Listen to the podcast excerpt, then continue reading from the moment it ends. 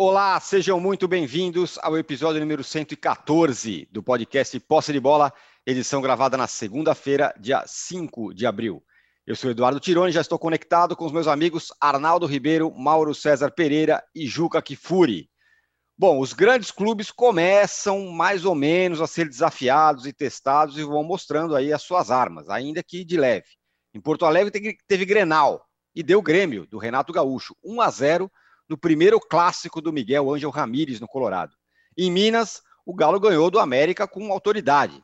E fora de campo, o novo rico mineiro está tratando da contratação do Tietê por empréstimo, algo que aliviaria a folha salarial inchada do São Paulo. O Grenal, o Galo e o São Paulo serão os temas aqui do nosso primeiro bloco. E a vaquinha do Corinthians parece que vai sair do papel, vejam só.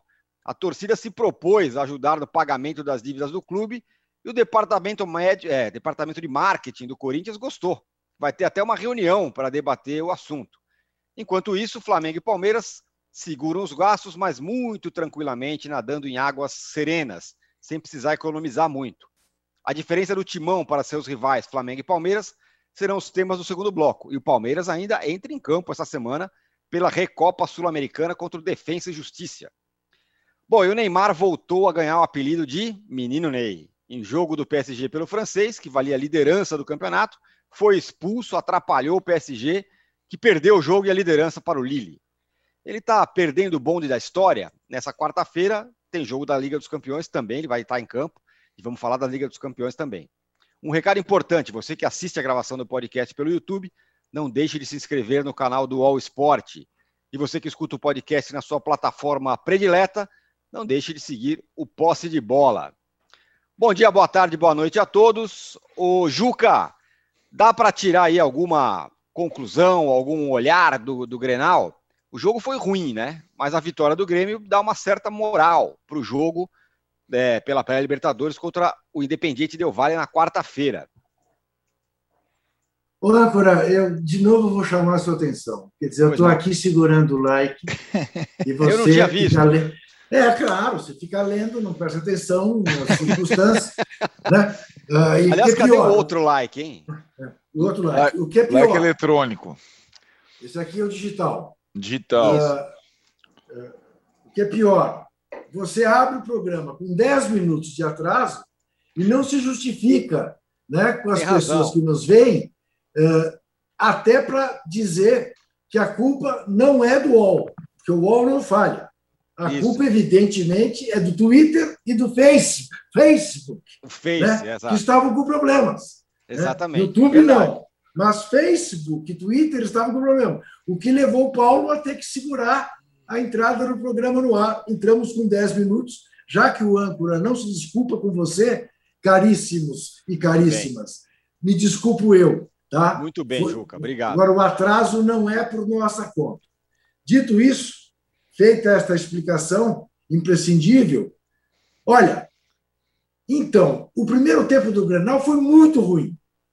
Muito ruim. Teve uma chance de gol, e por incrível que pareça, do Inter, que era dominado pelo Grêmio. Agora, alguma coisa indiscutivelmente o Renato Portaluppi tem, porque é uma estrela danada.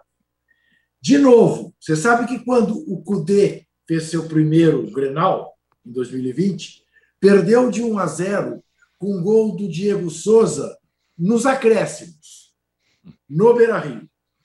Agora, aos 43, né, o Léo Chu acerta aquele chute que eu, fez um golaço, né? uhum. mas num jogo em que o Inter tinha perdido dois gols na cara do goleiro deste Breno, que até me parece um bom, um bom goleiro. Mas realmente acabou sendo um castigo para o Colorado e o Ramires já está, já entrou, já entrou em débito. Né? Perdeu a liderança para o Grêmio, perdeu o Grenal. Bom, é, eu acho que o Abel, o Abel Braga se divertiu com o Grenal, porque ele viu o Inter jogando como no tempo dele, muito mais reativo, tentando ganhar o jogo nos contra-ataques, explorando os espaços do Grêmio, eh, quando o Grêmio se mandou para buscar a vitória e não foi capaz. E ele foi. Né? No último Grenal, ele ganhou, naquelas circunstâncias todas que a gente sabe, ele ganhou o jogo do Renato Portaluppi. Portanto, este deve ter se divertido e já tem uma certa onda né, em Porto Alegre, no Rio Grande do Sul, volta Belão. Volta Belão. É uma, evidentemente, uma precocidade, porque é, o pobre do Ramires nem bem começou o trabalho dele ainda, mas seja como for, é uma marca. Vamos ver como segue este gauchinho, se o Inter consegue, ainda no gauchinho, derrotar o Grêmio. Mas não foi, não foi o Grenal. A tal história, você sabe, até Tironi, eu na sexta-feira falei aqui né, que não ia ter jogo bom no fim de semana, porque o Flamengo só jogava na segunda-feira, joga hoje com Madureira. E depois me arrependi um pouco, falei, poxa vida, tem um Grenal, né? Tem um Grenal pela frente, e Grenal você não pode desprezar nunca. Mas eu me enchi tanto de criar expectativas em torno de grenais e acabar vendo guerra e não futebol, que achei que tudo bem. E depois, ao ver o jogo, principalmente o segundo tempo, falei, não, ele devia ter feito um registro que tinha o Grenal. Mas foi um jogo também cheio de faltinhas, de faltonas, interrupções. O jogo não rende, o jogo não anda. Eu acho muito chato, muito chato. É, é raro você ver um Grenal é, com qualidade técnica. E, e não é que não haja bons jogadores dentro de campo, porque há, né, dos dois lados. Mas é, prevalece sempre a coisa da guerra, a coisa da, do, do nhen, me chateia. É, é, pandemia, estaduais, é, bota tudo no liquidificador, realmente, para sair jogo bom, é, não, não é fácil. Não é nada fácil. Agora, o Mauro, é, em Minas, né, o Galo, o novo rico do futebol, venceu com autoridade o América e o Cuca agora quer o Tietê. E digo mais, Mauro, parte da torcida do Galo tá brava com você, porque você andou falando aí algumas possíveis verdades. Ah, isso é rotina, né? É, no Dividida, né? Entrevista semana passada foi o César Grafietti, obviamente falando das finanças. É imperativo falar do Atlético Mineiro, que é o clube que hoje tem um sistema já muito conhecido aqui no Brasil, que é um mecenato, né? Alguém que coloca dinheiro para contratar jogador, para pagar salário, salário atrasado. Lembrando que o Atlético no ano passado teve inúmeros problemas, né?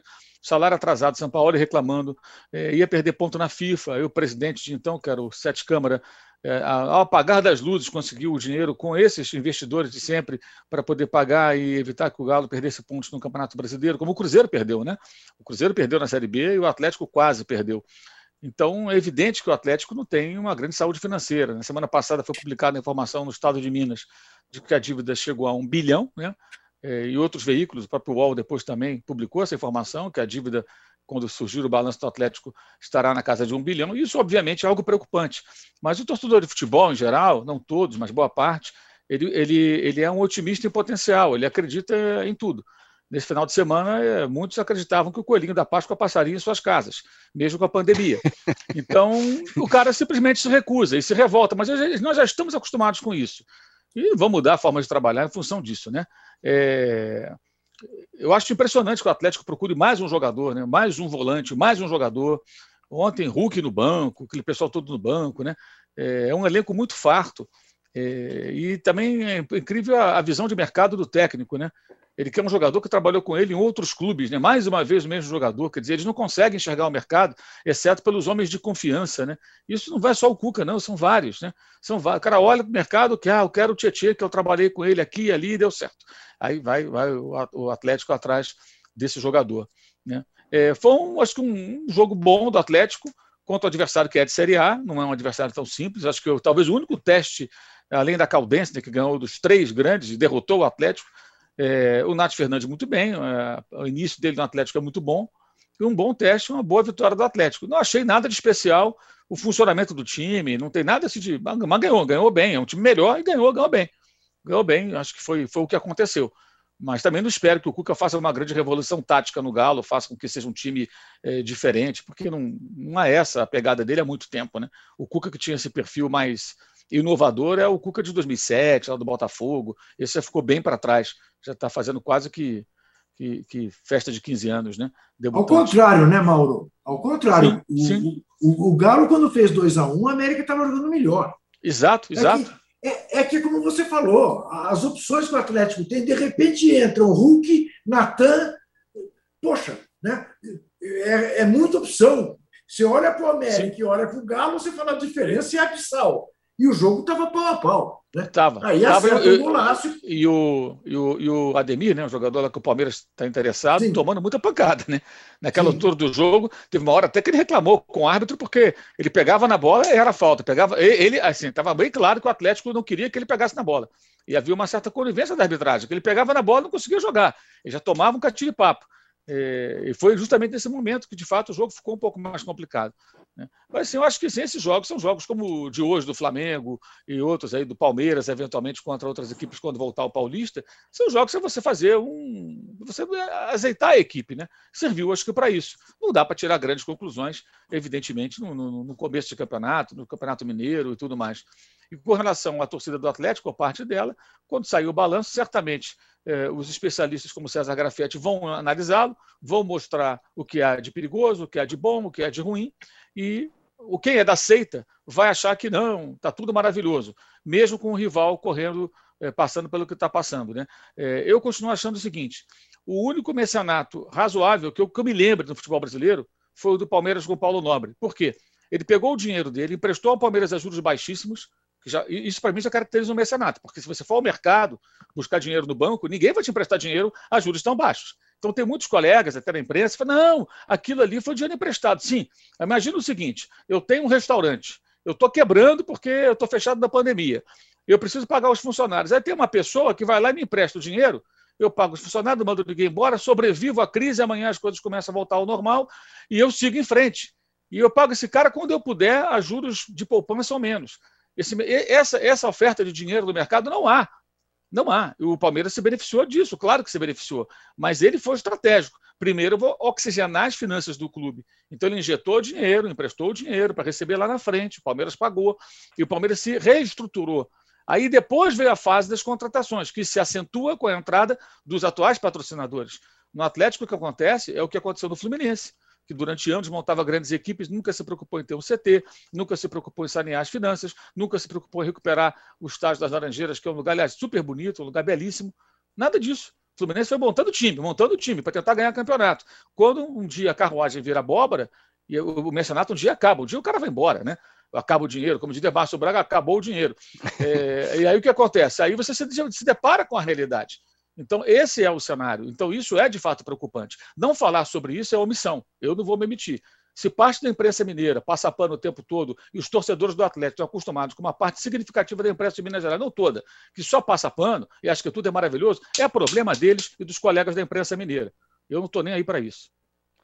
Muito bem. É, o Mauro vai dizer para. Está fazendo um sucesso danado a camiseta do Mauro, com um golaço de falta aí. É, e todo mundo perguntando aí camisa é essa e tudo mais. Agora, o Arnaldo, o Tietê no Galo é melhor para quem? Para o Tietê, para o Galo ou para o São Paulo?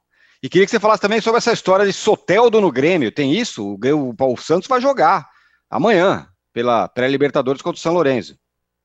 Vamos lá, por partes. É, começando pelo fim, o Soteldo que ficou é, vários dias sem conseguir entrar no Brasil, estava na Venezuela, é, viaja com o Santos para jogar contra o São Lourenço, mas ainda está na mira do Grêmio, não deve começar o jogo é, com o Santos, porque não treinou a semana toda com o Santos para essa partida.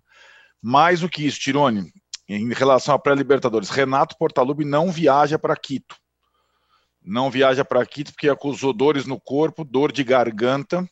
É, e embora o teste de Covid antes do Grenal tenha dado negativo, ele repetiu agora pela manhã de segunda-feira e não vai viajar com o time por precaução. Então o Grêmio que vai jogar contra o Del Valle em Quito não terá Renato Portaluppi. Já não dirigiu o time é, na última partida pela pré-Libertadores, lembrem, lá fora, no Peru, e agora, por outros motivos, por precaução, ele também não dirigirá o Grêmio no jogo contra o Del Valle, né? Então, uma questão importante aí para o Grêmio que tem uma partida decisiva nesse meio de semana. É, em relação ao Tietchan, a pergunta é boa. Eu acho que pro Tietchan é excelente é, a saída para o Atlético, porque ele via as suas possibilidades de jogar no São Paulo reduzidas com a chegada do Crespo. É, já estava, digamos, foi um dos jogadores que uh, ficou queimado com a reta ruim do São Paulo, reta final de Brasileirão, e pelo episódio com o Fernando Diniz, que ficou notório. Então a torcida do São Paulo já havia o Tietchan com desconfiança. Então, para ele sair do São Paulo depois de dois anos e ir para o Atlético, um time que está investindo para caramba, com um técnico que é, o adora, o Cuca, para ele é um ótimo negócio. Para o Galo, eu acho que é um bom negócio, é, no seguinte aspecto: ele vai receber um jogador que o técnico conhece muito bem, que é versátil, que não se machuca. Né? O Tietchan está sempre disponível, é, joga em várias posições e o Cuca pode utilizá-lo em diversas uh, dessas funções, posições, é, sendo que esse é um jogador constante. Ele não, ele não, ele sempre está disponível. Isso é uma coisa interessante, embora o Atlético, como disse o Galo, tenha N opções para meio de campo, lado, lado do campo. É curioso, né? Porque o Tietchan ele seria é, fundamental numa equipe com poucos jogadores, porque ele desempenha várias funções. Com vários jogadores, ele vai ter que encontrar o espaço, mas tendo o Cuca como comandante, acho que ele vai acabar encontrando espaço. E para o São Paulo é um negócio razoável.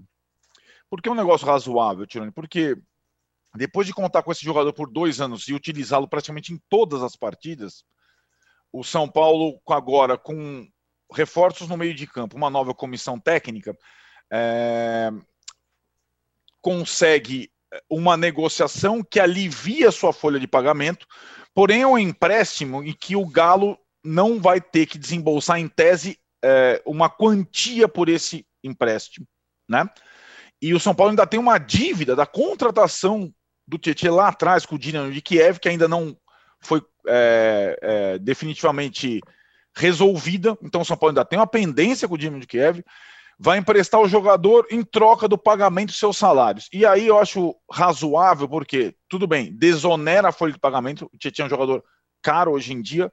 Porém, você está reforçando um rival por um empréstimo gratuito. Então, acho que ficou muito confortável para o Atlético e pouco para o São Paulo. Né? É, o Atlético é rival do São Paulo na Libertadores, é, na temporada, no Arnaldo, Brasileiro. Fala. O Atlético vai ajudar a pagar essa dívida que o São Paulo tem Não. com o Dínamo? Não eu, vai. eu, eu, eu acho que é aí que é o ponto que eu questiono a negociação do ponto de vista do São Paulo, né? Sim. Você quer, sim. você quer o jogador? Eu te cedo o jogador por empréstimo, mas essa Perfeito. parcela aqui, digamos, essa parcela aqui você paga, tá? Porque você vai Perfeito. usar o jogador, então essa parcela você paga e os salários são seus. Né? É, o, o Michael do Flamengo não foi para o Emirados Árabes por isso. Os caras queriam pagar uma quantia ínfima e assumir os salários. Ele custou 7 milhões de euros, 7 milhões e meio. Aí os Uhum. caras falaram, não, vocês pagam o árabe, paga aí um, um pedaço aí do, né, dessa bagaça aqui que eu tenho. Ô, seu árabe, eu tenho Seu que pagar árabe. lá o, eu tenho que pagar lá a prestação lá para o Goiás. Então você paga aqui uma parcela e assume o salário. Acabou que não houve negócio. Eu acho que os caras agiram corretamente, que não dá para você investir um dinheiro num jogador e emprestar de graça. É como É. você tem um, o cara tem um carro, mal comparando, claro, o jogador não é um objeto. Você tem um carro, você está pagando a prestação do carro e você empresta seu amigo trabalhar como Uber. E o cara, você. o cara só paga É. gasolina. Só paga gasolina, peraí. Não, É. você tem que pagar para usar o carro, aluguel do carro. Como acontece, é. né? E se você for pegar o exemplo, Mauro, posso pegar um exemplo do, do próprio São Paulo atual. Ele foi tentar contratar o Canu do Botafogo. Botafogo tem uma dívida com o São Paulo. O Botafogo não, não vou. Nessas condições eu não vou. Eu não vou negociar o jogador. O São Paulo não contratou o Canu. E olha que o Botafogo não está disputando com o São Paulo Sim. nem a primeira divisão, nem a Libertadores, e endureceu. E o São Paulo, nessa situação de uma folha de pagamento muito alta, tendo que fazer reduções, está topando emprestar um jogador em troca do pagamento do salário dele, um salário que é alto, mas acho que é uma negociação muito cômoda para o Atlético nesse aspecto. Né? Então, eu acho que esse, nessa hierarquia, Tironi, quem ganha mais é o Tietê, depois o Atlético e mais ou menos o negócio é bom para o São Paulo nesse, nessa, se você for analisar somente a questão da folha de pagamento e quanto custa o Tietê para essa folha de pagamento, seria um reserva muito caro, eh, sim, seria, mas o São Paulo poderia na minha opinião, ter negociado de outra forma. Essa é a minha. Em, em, resumo, Juca, é o seguinte: o São Paulo paga uma baba pelo Tietê, 5 bilhões, sei lá quanto que pagou. Aí, o nego... aí ele faz um negócio. O negócio é ruim para ele, mas é ótimo para o Tietê e bom para o Atlético Mineiro. Que ponto chegamos, hein, presidente? Mas essa é a situação né, de quem herda uh, situações, não vou usar a palavra que rima, mas situações né, que rimam. quem herda, quem herda, herda exato. Quem Isso. herda. E, e, mas fazer o quê? Né? Agora, eu também acho que o São Paulo poderia, ao menos, ter incluído uma parcela do que deve né, deste passe.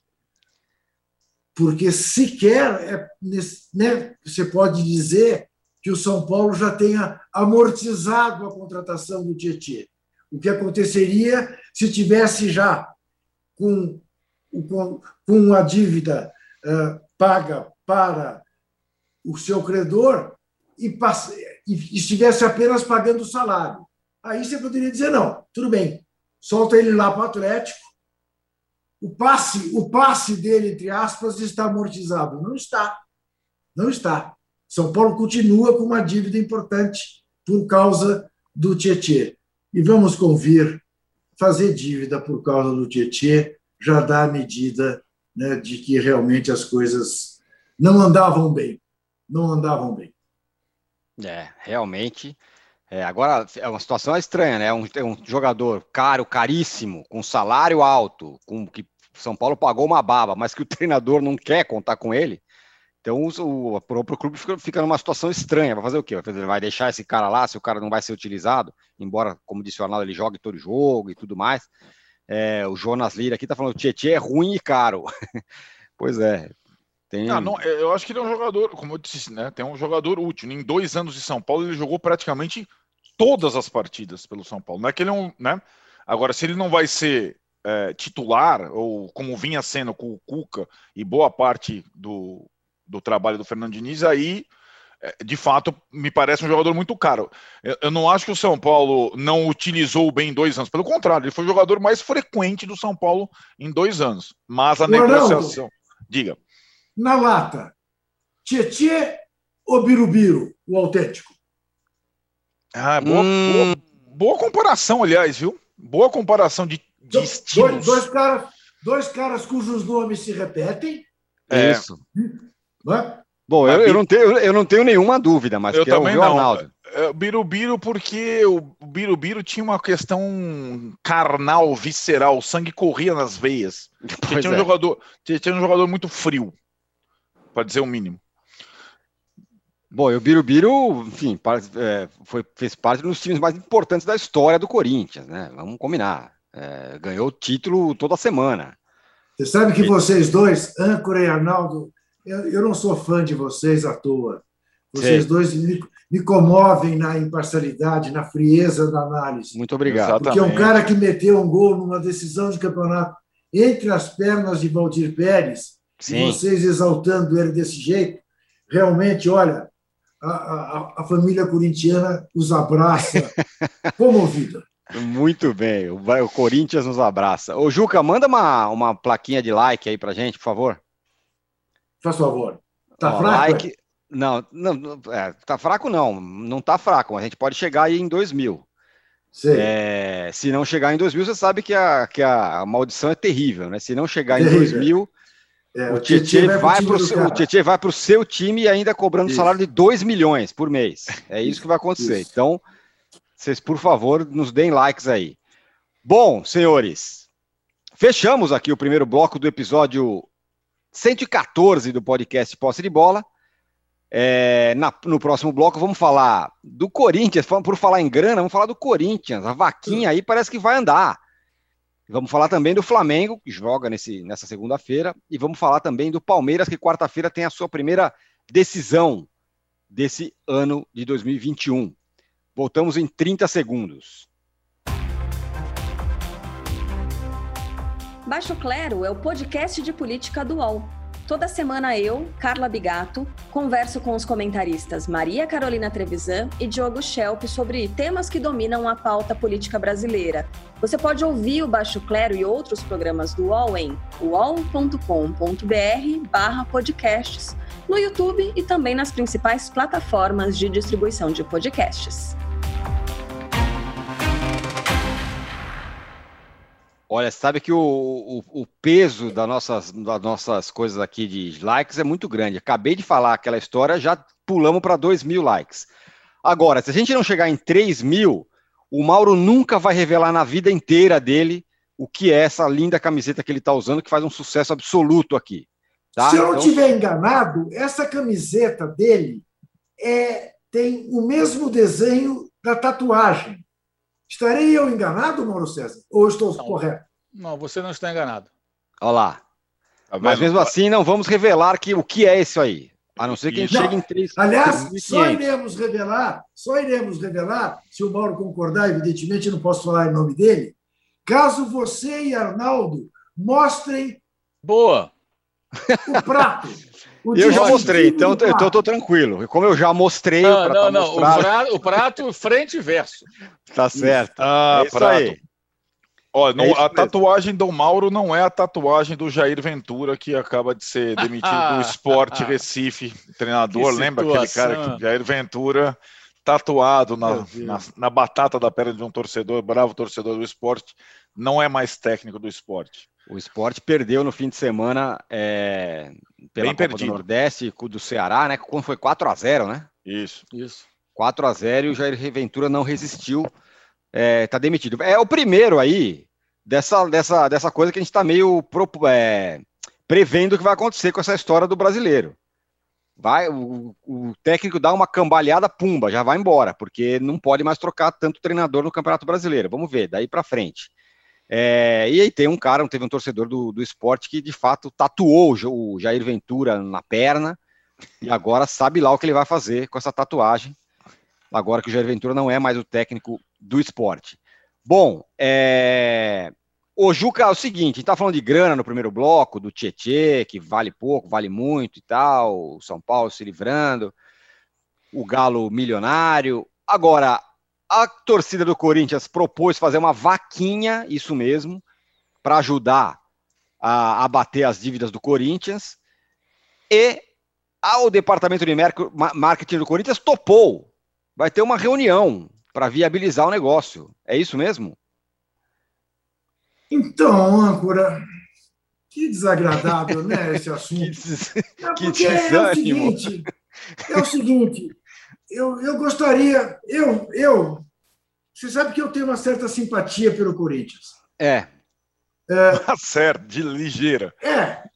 Então, portanto, potencialmente, eu sou um cara que estaria disposto, né, é, mesmo nessa situação terrível da pandemia, em ajudar o clube do meu coração. Embora eu ache, ache não, tenha certeza absoluta né, que há prioridades neste momento no Brasil. Então, se eu tiver dinheiro sobrando, eu vou botar na campanha do Dá de Comer, tá hum. certo? Que está, felizmente, se alastrando uh, pelo país, mas que é absolutamente necessário, já que o governo né, não abre os seus cofres para o auxílio emergencial de que o povo precisa. Então, quem pode colaborar com a campanha do Dá de Comer deve colaborar muito antes de pensar em ajudar clube de futebol. É o que me parece. Mas eu gostaria de saber, por exemplo, qual é a situação financeira de que desfruta o ex-presidente do Corinthians, André Sanches? Estará ele também endividado ou ele está nadando de braçada? Se ele estiver nadando de braçada, é fruto de, de onde essa renda?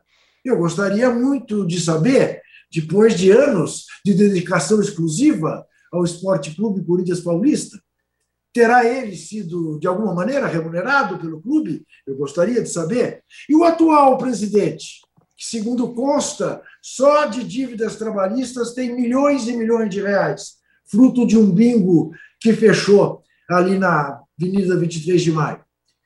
eu gostaria de saber. Eu vou dar dinheiro com essas perguntas? Com essas interrogações? Eu vou pagar a dívida de cartola ou vou pagar a dívida de clube? Então, é, eu te diria que, a menos que haja uma enorme surpresa, essa é uma iniciativa fadada a não acontecer. E, caso venha acontecer, eu espero que aqueles que doem tenham absoluta certeza de que estão doando para o clube, é, que seja uma conta vinculada e que possa ser administrada por quem doar, e não por quem receber, porque não é confiável. Em bom português, em resumo, âncora, é o que, lamentavelmente, eu tenho a dizer. Muito bem.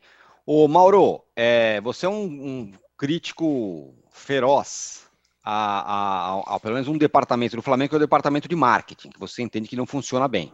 E mesmo assim, a distância do Flamengo, quando você olha para o Corinthians hoje, é um negócio é, muito impressionante. Se tivesse o Flamengo aí com, com, com o departamento de marketing funcionando ainda melhor, esse negócio seria maior ainda, né? O Corinthians contratou alguém do ramo, né, recentemente, né? O Colagrossi, né? E o Flamengo acho que não tem ainda à sua frente. Contratou agora um profissional, a gente não sabe ainda quem, quem será, né? Essa pessoa, é, é qual o perfil. É, mas a vice-presidência de marketing eu acho muito fraca, né? No, no, caso específico do Flamengo. Esse caso do Corinthians aí tem um detalhe, né? Quem é que vai comprar, entre aspas, o Corinthians, pagando essa dívida? É a torcida organizada? De onde virá esse dinheiro? Né? É uma pergunta que a gente precisa pensar na resposta. De onde virá esse eventual dinheiro? Hein? Bem, enfim, veremos mais adiante. Né? É, agora, o marketing do Flamengo é fraquíssimo, né? muito fraco. É, não por acaso o Flamengo tem alguns patrocinadores meio mequetrefes, uns aí que não pagaram, que estão na justiça, agora fecharam com uma empresa aí que foi criada há um ano. O Flamengo, no melhor momento de sua história em décadas, é incapaz de conseguir é, patrocínios mais robustos. Ah, mas tem a pandemia e tudo. Sim, tem a pandemia e tudo, mas e aí? É, alguma coisa tem que sair. As empresas continuam é, divulgando suas marcas. Guardadas as devidas proporções, o Manchester United conseguiu um novo patrocínio na Inglaterra que continua sendo o maior o maior da Premier League. A partir da próxima temporada. Ele perde o patrocínio atual, que era disparado maior, não consegue um igual, mas ainda assim maior do que todos os rivais. Ele não é o líder do campeonato e não está na Liga dos Campeões, não vive o melhor momento né, de sua história, ao contrário do Flamengo, que viveu nesses últimos dois anos seus melhores momentos em décadas, em décadas. E no Flamengo não consegue nada de especial. Até o Banco de Brasília ali, que patrocina, é uma coisa meio política, né? O governador do Brasil, Banco Estatal, o cara é Flamengo. Aí tem lá um diretor do Flamengo lá que é meio que um lobista que transita no meio aí dos, dos, dos, dos políticos é, e tudo mais, e participou ali daquela aproximação, digamos assim. Então, é muito fraco. Eu, a gente vai voltar a falar sobre isso no meu blog em breve, sobre o marketing do Flamengo com mais profundidade. É, mas é, é muito aquém, é muito aquém, e, e fosse mais competente, talvez o Flamengo até virasse esse, esse ano praticamente sem, sem déficit. Né? Virou com déficit de 100 milhões, mas com quase 90 milhões a receber de receitas do ano passado, que devem aparecer no balancete trimestral do clube, né, que é depois dos três primeiros meses, claro, deve ser nas próximas semanas. E, mas o marketing continua sendo muito ruim. O Corinthians está tentando mudar isso, contratou alguém no mercado. É, mas essa modalidade aí, com torcida ajudando, fazendo vaquinha, não me parece o caminho. Pode ser a segunda versão dos naming rights, né? Gera uma receita, essa receita vira um factoide, como se tivesse ali a solução dos problemas, mas não soluciona. É tomar um remédio para dor de cabeça e continuar tendo o mal que te provoca a dor de cabeça. Vai voltar. O name right uhum. foi assim, né? Aquilo foi anunciado como se fosse a solução. E uma conta de padaria, a gente chegava à conclusão que aquele dinheiro é muito pouco em relação à dívida. Não é que o dinheiro seja pouco, ele é pouco em relação à dívida que é monstruosa. Essa é a questão. A gente falou no começo do Atlético, a dívida de um bilhão, o Corinthians também com dívida perto de um bilhão fora o estádio. Quer dizer, é o clube do bilhão. Esse clube do bilhão é, é um negócio bem, bem perigoso. Né? O, o, Arnaldo, bom, essa semana tem outro rico aí que entrando em campo, que é o Palmeiras. Joga contra o Defensa e Justiça pela Recopa Sul-Americana quarta-feira na Argentina, tô certo? Tá certo. Uh, não é só isso, né? Em tese, a semana do Palmeiras será a seguinte: a, a digamos, os próximos 10 dias. Na quarta-feira, Defensa e Justiça na Argentina. Domingo, a Supercopa com o Flamengo. Na outra quarta, o jogo de volta com o Defensa e Justiça pela Recopa. Sendo que o jogo com o Flamengo, o jogo de volta com o Defensa e Justiça, em tese em Brasília. Não está tendo, o que a gente fala, não está tendo o Campeonato Paulista, mas os paulistas vão jogar. O Santos vai jogar na terça-feira pela Libertadores, na Argentina, e o Palmeiras tem quarta, Defesa e Justiça, Flamengo domingo, Defesa e Justiça na volta na quarta-feira que vem. Aliás, Brasília tá, não está tendo o Campeonato Paulista, mas está tendo São Paulo e Corinthians pelo basquete, em Brasília. Só não está é, tendo o Campeonato é. Paulista, o resto está tendo tudo, né? Basquete, vôlei, badminton, tal, tá tendo, mas envolvendo clubes paulistas, inclusive. O Palmeiras, né, Tirone, em relação ao Defensa e Justiça e ao Flamengo, ele agora, há cinco dias, começou a treinar completo. Né, com a volta do Abel Ferreira de Portugal, com a volta de todo o grupo de jogadores que tiveram férias escalonadas. Então, assim, são cinco dias de treino e três partidas decisivas nesse aspecto. É, é um clube que, que não, na verdade, não se preparou. Ele se é, juntou novamente e vai para essas partidas com, com poucas horas de treino e com apenas um reforço, né? O Palmeiras foi ao mercado, mas não contratou, teve cautela, então é praticamente o mesmo grupo. E o Abel Ferreira tem essas tem esses desafios é, e entendo que é, o Palmeiras é, poderia se tivesse ele jogando partidas, só jogou uma, né? Nesse intervalo contra o São Bento, aquela partida em volta redonda, é, para preparar o time, não, não pôde preparar, ao, ao, contrário, por exemplo, do Flamengo que vem e, e vai jogar hoje é, pelo estadual do Rio e tem o jogo de domingo, tem uma, uma sequência mais lógica, o Rogério há mais tempo, tudo mais. Então acho que o Palmeiras a gente vai. É, foi, foi, a opção do Palmeiras é, escalonar as férias dos jogadores, dar férias é, mais é, graúdas para o Abel Ferreira, juntou a turma agora e vai para esses três compromissos é, que tem. não, não são é assim, quando você ganha, já tem assim a estatística, se o Abel vencer a Recopa e a Supercopa, ele vai se tornar, vai se tornar um dos, dos treinadores mais vitoriosos da história recente do Palmeiras, porque você vai acumulando troféu. Foi assim com o Flamengo no, na, no ano passado também, né? Com, com a mesma situação, né? Com a Supercopa e a Recopa, né? O, o Flamengo teve o Atlético Paranaense pela, pela Supercopa e o Independente Del Vale pela Recopa, e no final das contas está lá na galeria do, dos troféus do Jorge Jesus, né? Antes de ele voltar para Portugal, ele botou esses dois troféus na, na, na, prateleira e o Abel volta a tempo de disputar essas duas uh, partidas, sendo que a Recopa são duas partidas. É sempre bom lembrar. E a Supercopa, o jogo único com o Flamengo. Fala, Juca. O âncora, o âncora temos aqui, olha só, até vou ler. Estou recebendo aqui de Rafael Miranda o seguinte recado. Desculpa a ousadia, mas ouvi você divulgando nossa campanha agora no excelente podcast com Mauro Arnaldo e Tirone. Muito obrigado. Rafael Miranda passa o endereço para que você que possa e queira colaborar com a campanha do Dá de Comer. www.temgentecomfome, www.temgentecomfome.com.br e você ajuda com qualquer quantia, cinco real, dez real, quinze real, para ajudar milhões de brasileiros que estão precisando comer. Muito bom, Juca. Vou repetir: www.temgentecomfome.com.br. É, isso é bem importante, viu, pessoal? Quem tiver possibilidade de doar o que quer que seja, a quantidade que for, tem muita gente passando fome é, nesse momento horroroso que a gente está vivendo no país. Então, portanto, www.temgenteconfome.com.br. Ajudem. Ô, ô, Mauro, como anda o Defensa e Justiça para esse jogo aí? Não tem mais o Crespo, isso a gente já sabe. Voltou o BKSS, né? Que foi o técnico antes dele, né?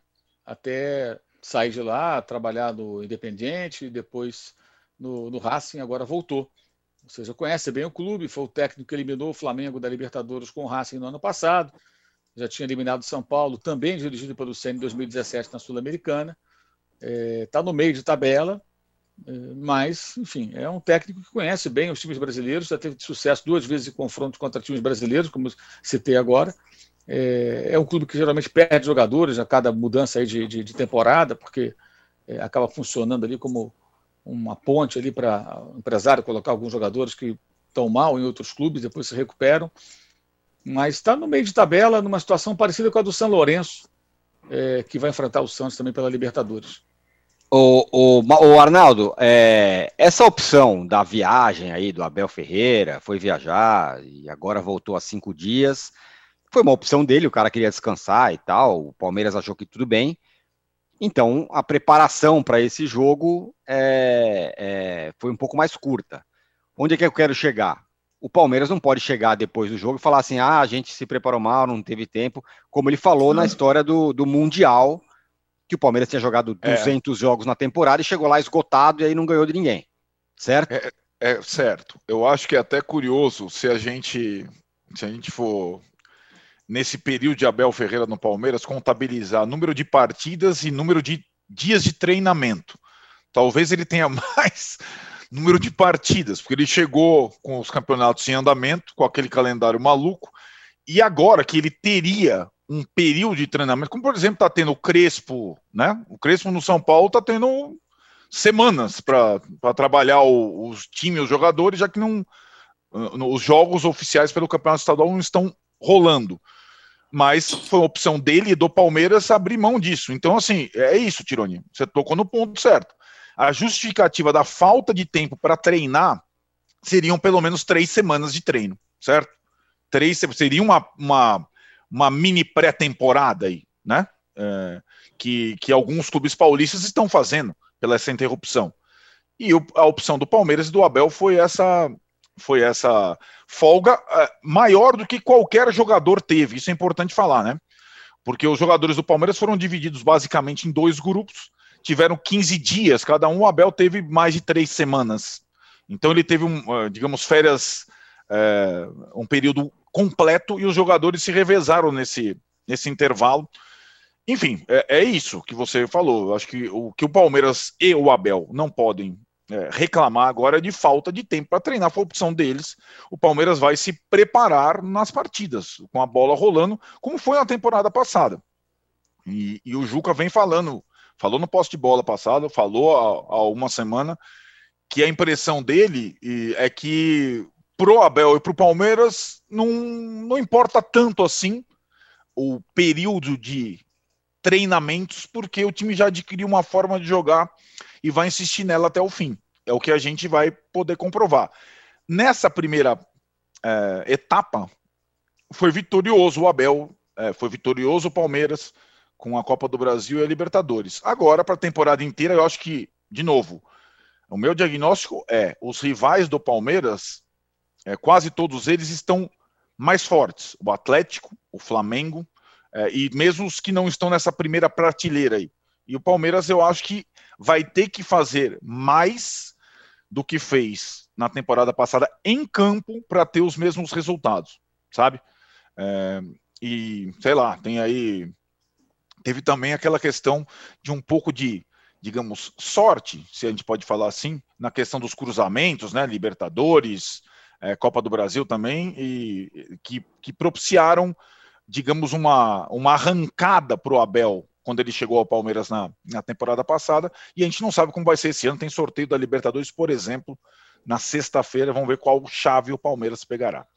Palmeiras que está no Bombo 1, certo? Bombo 1, com São Paulo e Flamengo. Bombo 1, pote 1. Pote 1, viu, Juca? Pote 1. É, você que está no pote 1 também, nos dê like, por favor. Né, Juca? Isso. Pode passar, pode, pode nos mostrar agora o like. É, Esse é o analógico. Analógico, like, é digital. like, like digital, tá aí, tá na mão, like digital. Chegamos a chegar aí a 3.500 é, likes e a gente volta em 30 segundos pelo seguinte. Tem Sim. a história do Neymar, expulso oh, de novo. Delícia. Todo mundo achava que o Neymar ia. Agora vai, oh. não foi. Tem Liga dos Campeões no meio da semana com o Neymar. Então a gente volta em 30 segundos, esperando chegar a 3.500. Exatamente, sem Lewandowski. Queremos chegar a, chegar a 3.500 likes, por favor. Já voltamos.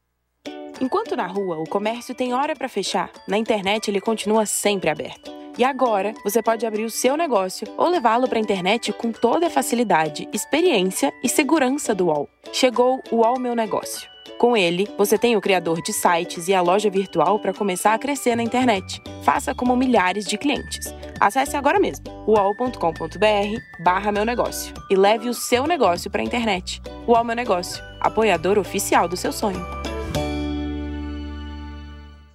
Estamos de volta para o terceiro bloco do episódio 114 do podcast Posse de Bola. Mauro, você comentou o jogo do Neymar, é, PSG e Lille, e foi decepcionante, né? Sexta-feira aqui a gente falava, putz, vai ser legal o jogo, o Neymar vai voltar agora como titular, não sei o quê.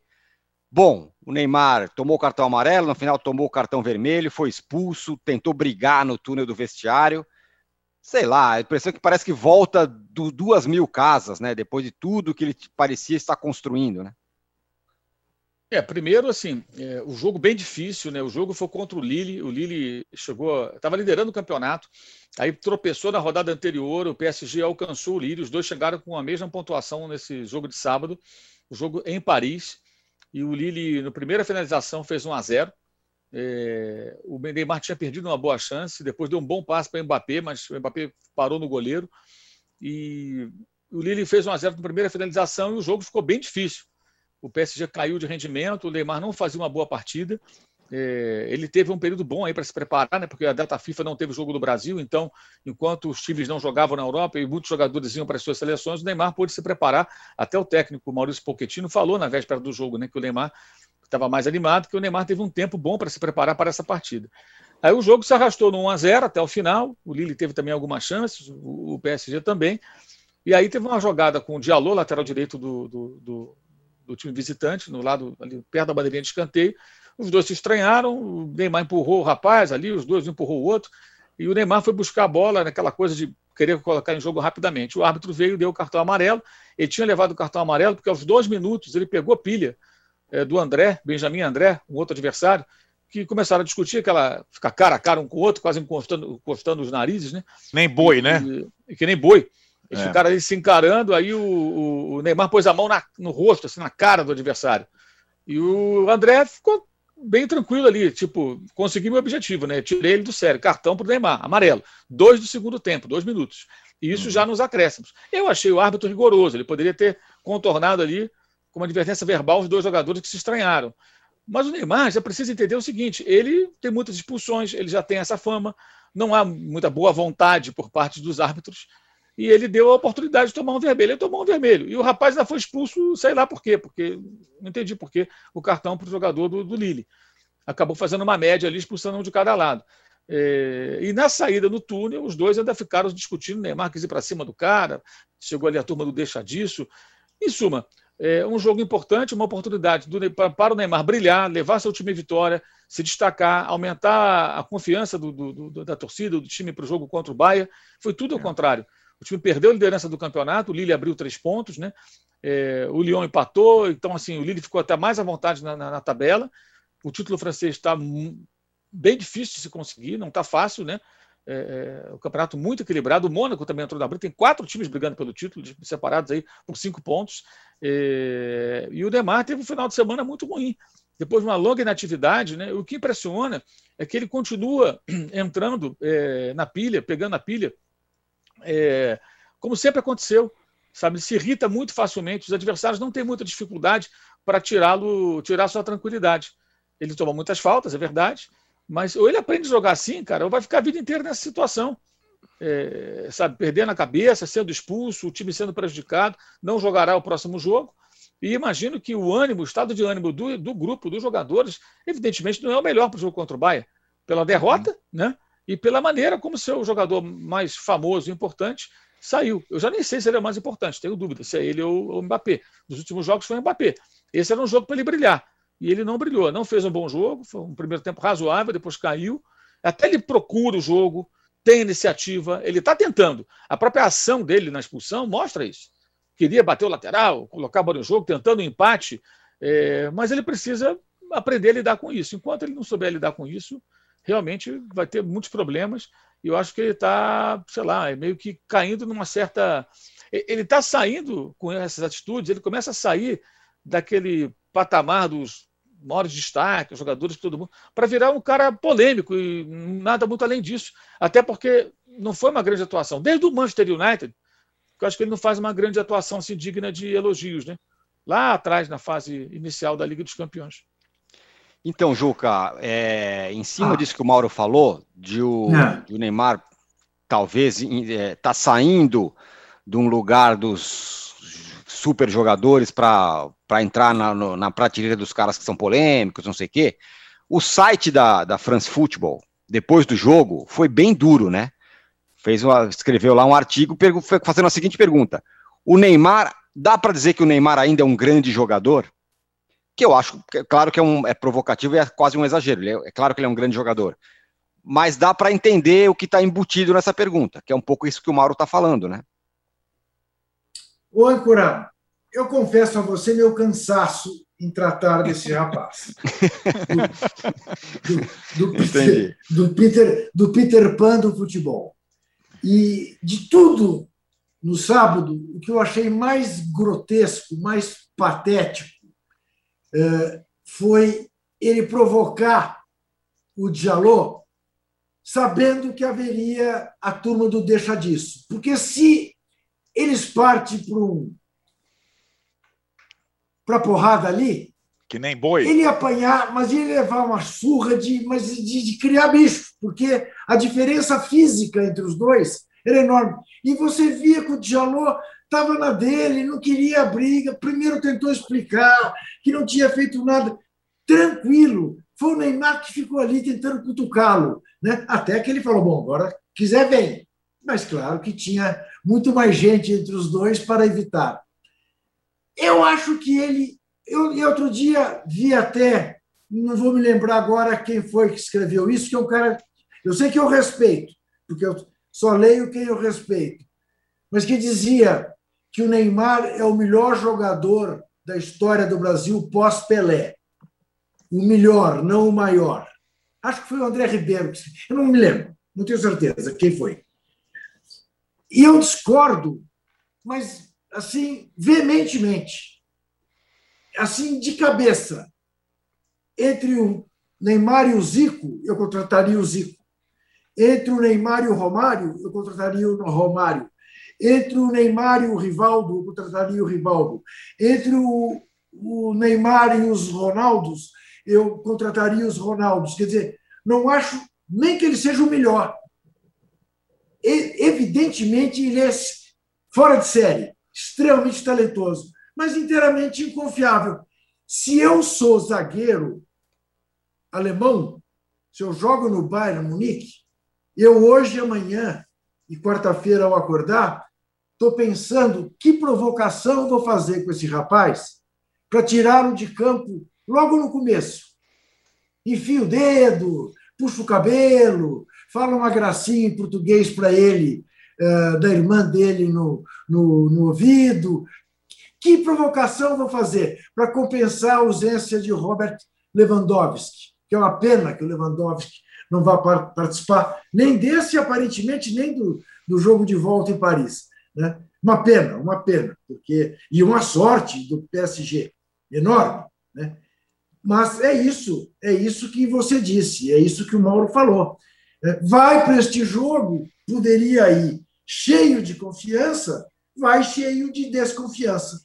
E eu repito: se eu sou alemão, eu estou pensando em como impedir que ele jogue os 90 minutos. Porque é fácil. É fácil tirá-lo do sério. Do leque. Agora, é, Arnaldo, é, o Neymar tem 29 anos, vai fazer 30 anos no dia 5 de fevereiro é, de 2022. Então, portanto, essa história do menino Ney já não cabe há muito tempo. Já Ele deu, é um, né? Já, já é um adulto. De qualquer forma, ele tem uma chance aí, né? No, Mas nem, da, nem o filho dele é mais menino. Exatamente. É um já está na faculdade, né, fumando. É... Então, bom, mas de qualquer forma tem uma chance aí no meio de semana, né? Nesse jogo aí, Bayern e PSG e Bayern, né? Bayern e PSG, no caso. Tem, tem. É, na verdade, né, o Mauro falou um pouco sobre é, a expectativa de um e de outro, de Paris Saint-Germain e Bayern nesse final de semana. Os dois tinham jogos pela liderança dos seus campeonatos. O Bayern estava sem seu principal jogador, Lewandowski. O PSG contava com a volta do Neymar de todo mundo. O que aconteceu? O Bayern, fora de casa, contra o RB Leipzig, ganhou. sem o Lewandowski, ganhou mais confiança, mais força, e o PSG perdeu em casa para o Lille e teve o episódio Neymar. Então, se as coisas, eu até falei aqui, nunca, vamos falar nunca mais. Ah, os ventos estavam conspirando a favor do. soprando a favor do Paris Saint-Germain e do Neymar. O final de semana já mostrou o Bayern praticamente em caminho o título alemão, né? Porque abre vantagem sobre. É, abre sete, não tem mais confronto direto, né? Abriu a vantagem que necessitava. É, não foi um time brilhante, mas foi um time efetivo. E é assim, ele é um, é, é, uma, é um baita time, né? O Bayern de Munique. É, e também não tinha lá o, o Davis, lateral esquerdo, o Boateng, mesmo assim conseguiu se virar bem. E acho que vai com confiança de um time que já venceu e tem, é, e tem um conjunto muito forte. E o Paris Saint-Germain, ele tem uma chance, o Neymar tem uma chance, outra chance, são duas, na verdade, né, Tironi? Na temporada passada, o confronto com o Bayern foi numa partida só, agora são duas. É, mas, assim, não dá para confiar, essa é a questão. Não dá para confiar. Dá para, por incrível que pareça, talvez as chances do PSG é, sejam maiores se o Mbappé tiver num bom dia. Porque o Mbappé, emocionalmente, a gente sabe como ele se comporta. Ele sabe, ele sabe, ele não oscila, né? Ele não oscila, ele, ele, ele tem um, o Neymar já a gente não, não, não dá para prever. É, eu acho que é um confronto é, gigante, mas é, é, cada vez mais que a gente coloca, ah, agora ele tem uma chance em relação ao Neymar, agora ele tem uma chance, já são várias chances, ele está prestes a completar 30 anos, como você falou, ele deixou de aproveitar diversas dessas chances, né? Ele tem sim mais uma chance uh, e não é uma final de Champions League, mas é um confronto que é, ele simboliza muita coisa. Vamos ver, vamos ver como é que ele reage na quarta-feira. É, de qualquer forma, eu até perguntar para o Juca se ele já Uh, além do tema Neymar, que já o, uh, digamos. cansa o Juca? Que cansa o Juca, se ele, se ele gosta ainda de ver o Neymar jogar, porque muitas vezes também vê-lo vê jogar. Não, também, não tenho também, visto. É, não tenho visto jogar. A não gente tenho visto. É, ele pouco joga. Ele, eu, eu, eu, tenho gostado muito de ver, já que o Lewandowski machucou, o De Bruyne. Você viu o que fez o De Bruyne sábado é, contra o Leicester? Meu Deus do céu. Ele deu quatro ou cinco enfiadas de bola que você fala, mas como é que pode? De onde que ele tirou isso? Né? Ele, eu não contei quantos passes ele deu, mas imagino que ele tenha dado passes importantes. Tenha dado uns 15. Ele errou um. É, errou um. O, o, Juca é impressionante. Falou, dizer, falou... Aí eu te pergunto, aí eu te pergunto, Arnaldo, do seu time, lá de, de, de, de, de Bragança, uh, entre o De Bruyne e o Neymar, quem que você contrata hoje? Ah, De Bruyne é, sem hesitar. É isso. Então, Eu acho que é isso. não é só uma é comparação é do Neymar com outros craques brasileiros. É como disse, como está dizendo a imprensa europeia no geral, se o Neymar está na primeira prateleira de grandes jogadores do mundo atualmente. Não Ele já, já não foi nem cogitado para os prêmios melhores aí recentemente. E não acho tá. que e acho que eu, outros jogadores passaram eu, na frente dele. Eu volto a te perguntar, desta lista que eu fiz, Zico, Romário, Rivaldo, Ronaldo. Você contrataria o Neymar e não algum deles no auge deles? Não. Prefiro é os isso. outros. É. é. isso. É isso. É. Né? É. Porque alguém, alguém. Pois é, acho que foi o André que escreveu isso. Né? É o melhor desde o Pelé, mas não é o maior. Eu acho que não é mas está longe de ser o melhor. Agora, é, o Mauro, o Arnaldo passou por esse tema que eu vou falar, é, vou perguntar para você, que é, é, quem sabe se o Mbappé tiver um bom dia, é capaz o, o PSG tem chance ali contra, contra o Bayern. Tá chegando no ponto que é, não se espera mais do Neymar, embora claro que ele é um super jogador, é imprevisível e pode acontecer alguma coisa. Mas quando você olha e fala, não, mas se o Mbappé tiver bem, então aí o PSG pode ser que ganhe. É, é um pouco que o André Rocha também escreveu, né? Que é, essa esperança. André Rocha. André Rocha, desculpa. Essa, Eu falei essa... André Ribeiro? Isso, mas é o André Rocha, blogueiro aqui do UOL. É, essa esperança, pum, agora o Neymar vai, tá meio que se esvaindo também, né? Porque ele é capaz de, de pôr tudo a perder, como fez. Eu acho que até essas é, atitudes dele, essas situações, não tem a repercussão que tinha algum tempo atrás, né? Isso, exatamente. É, eu uhum. acho que uhum. já repercute menos, inclusive. É, já é uma coisa que as pessoas começam a ver com uma certa naturalidade. Até, de novo, Neymar, ah, outra vez foi expulso, ah, outra confusão, ah, brigou com o adversário, ah, não jogou bem. Ah, isso não é notícia, né? Isso já é rotina. Tem isso, né? Eu acho que ele, ele de fato, ele, ele, ele, a expectativa ao seu redor ela vai diminuindo e, e, e a paciência até né, das pessoas vai acabando. Né? É um grande desperdício, né? É um grande desperdício. É apenas é isso. isso. E é aquela história, é, é, é, ele, ele foi contratado com uma missão, e a missão dele é levar o time à Liga dos Campeões. Foi a final na temporada passada, ele não foi espetacular como se esperava em outros momentos, tem nova chance agora. Então, ele, no jogo agora com o Bahia, tem a chance de mudar tudo de novo, né? Fazer um grande jogo, levar o time a uma grande vitória, é, mas terá que fazer uma atuação diferente daquelas que ele vem fazendo. Porque no sábado mesmo, além da expulsão, foi uma atuação comum, não foi nada de especial. Quer dizer, o talento que a gente sabe que ele tem, ele não, não se apresentou em campo. Né? É, então, o Mbappé, ao contrário, em outros jogos recentes foi muito bem. Então, o Mbappé ele justifica que as pessoas tenham uma expectativa maior com relação ao que ele possa fazer para desequilibrar o jogo, porque os dois times têm ótimos jogadores, mas é um conjunto muito mais maduro, muito mais competitivo, o do Bayern. Consequentemente, é, o PSG, creio, deva depender mais do talento individual, de uma grande jornada de alguns jogadores para conseguir uma vitória. É, eu acho que são as duas coisas, né? É, você, o, o, Neymar, ele tinha duas missões: levar o PSG à Liga dos Campeões e tinha a missão pessoal dele, que ele queria ser o protagonista, ser o melhor do mundo, não sei o quê. Essa segunda parece que o, o tempo dele já, já já está passando, né? Porque tá, a gente está falando aqui, a gente aqui mesmo agora falou de Mbappé, daqui a pouco fala do Haaland, fala de não sei quem, e fala cada vez menos do, do, do Neymar como possível, o melhor do mundo e tal.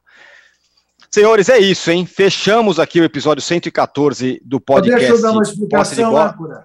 Fala, Juca. de André Ribeiro com André Rocha são dois Andrés uh, que merecem todo o respeito. André Ribeiro é o autor da biografia do Tele Santana, do Leônidas da Silva, escreveu também um livro sobre a história da imprensa esportiva, é um cara de absoluto respeito. E o André Rocha carece de apresentações.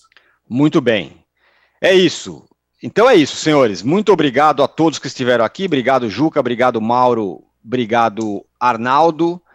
Obrigado ao Paulo aqui nos bastidores. Obrigado ao Rubens. A gente volta quando, Arnaldo?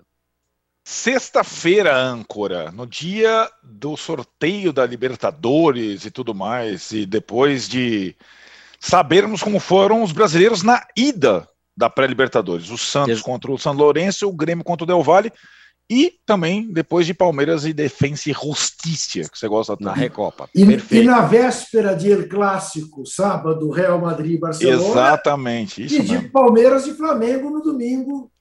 Pela Supercopa. Pela Supercopa. Olha, que sexta-feira gorda. É, Port portanto, venham sexta-feira, certo? Obrigado, Paulo. Obrigado, Rubens. Obrigado a todo mundo. Abraço. Você pode ouvir este e outros podcasts do UOL em uol.com.br podcasts. Posse de Bola tem pauta e edição de Arnaldo Ribeiro e Eduardo Tironi, produção de Rubens Lisboa, edição de áudio de João Pedro Pinheiro e coordenação de Juliana Carpanês.